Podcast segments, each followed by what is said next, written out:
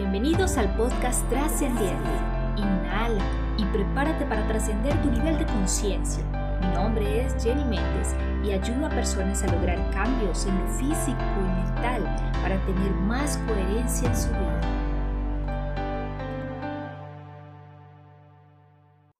Hola y bienvenidos al segundo episodio de la Guía para Liderazgo Consciente. Espero que hayas tenido tu momento de reflexión con tu equipo que hayas utilizado las preguntas de nuestro primer episodio, la base, el punto de partida. ¿Cómo está esa energía de tu equipo? Llama a tu equipo, a tu equipo de familia, a tu grupo familiar o ya sea tu grupo con el cual tienes una relación laboral. Y te digo esto porque si lo hiciste podrás validar o contrastar lo que reflexionaste con este nuevo episodio. Y si no lo hiciste igual, este episodio será de mucho provecho para que empieces ese análisis integral, holístico, que te lleve a desarrollar y profundizar tu nivel de conciencia en el liderazgo. Cuando estaba pensando en el nombre para este episodio, recordé la novela Harry Potter. Recordé más que todo las películas. Seguro muchos de ustedes tienen en su mente esta película y escenas de la película en las que aparecen unas criaturas que se llaman dementores, figuras oscuras y siniestras que no tienen alma propia, que se alimentan de la felicidad y dejan a sus víctimas con sentimientos de desesperación y tristeza. Y es que muchas veces a nuestros equipos llegan este tipo de criaturas, que dejan al equipo cansado, sin energía, inseguro y sin confianza. Y en este episodio vamos a empezar a hablar de cuáles son esos tipos de mentores a los cuales debemos poner nuestra atención. Así que vamos con el primero. El primer de mentor lo he llamado los espacios insuficientes para la planeación, retroalimentación, redireccionamiento y replanteamiento de estrategias y prioridades, también de actividades. Y bueno, querido líder, es que si no hay un momento para que tú y tu equipo aclaren sus propósitos, estrategias, prioridades y acciones, empezarán a estar absorbidos por el día a día, llenos de tareas y reuniones que los llevarán a sentirse frustrados al ver que hacen mucho pero sin un norte claro.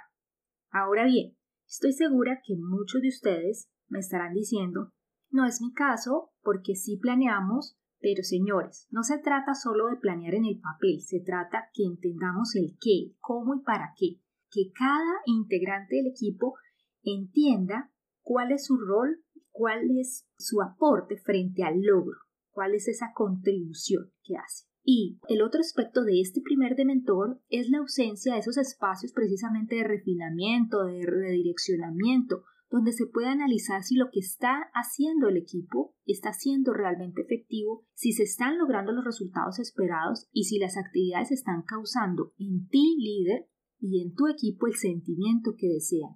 ¿Cuál es la importancia de tener estos espacios?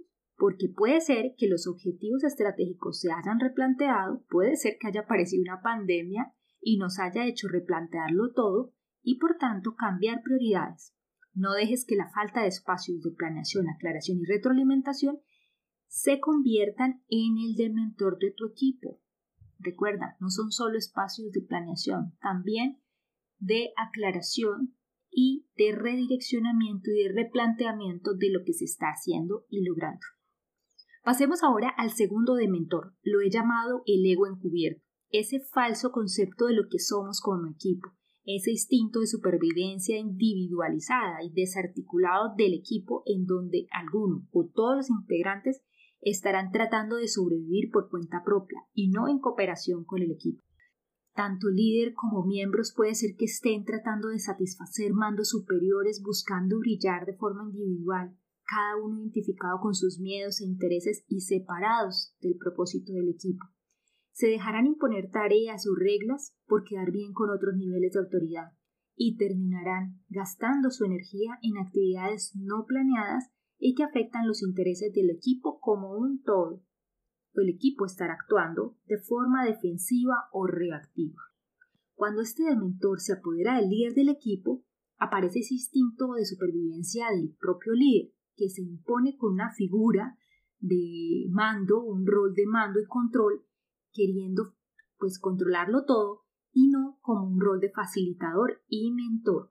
Este ego encubierto de buenos argumentos y explicaciones no permitirá trabajar de forma cohesionada. Se buscarán culpables frente a los errores o desviaciones, se culparán a compañeros, quizás a otras áreas o a otros procesos, actuando todos de forma defensiva o reactiva frente a los resultados que obtenemos.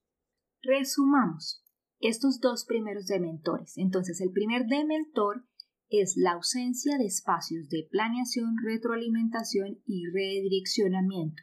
Y el segundo, el ego, encubierto de justificaciones y de argumentaciones en donde el equipo no funciona como algo cohesionado, no funciona como un todo, sino cada uno intenta sobresalir de forma individual. Si tú que me estás escuchando identificas alguno de estos dementores, ponle mucha atención porque definitivamente la energía de tu equipo está afectada. No hay sentido de equipo. La seguridad psicológica y la confianza también están afectados. Más adelante hablaremos de cómo puedes hacer para deshacer estos dementores. Por ahora, ve tomando nota de tu análisis. Nos vemos el próximo lunes.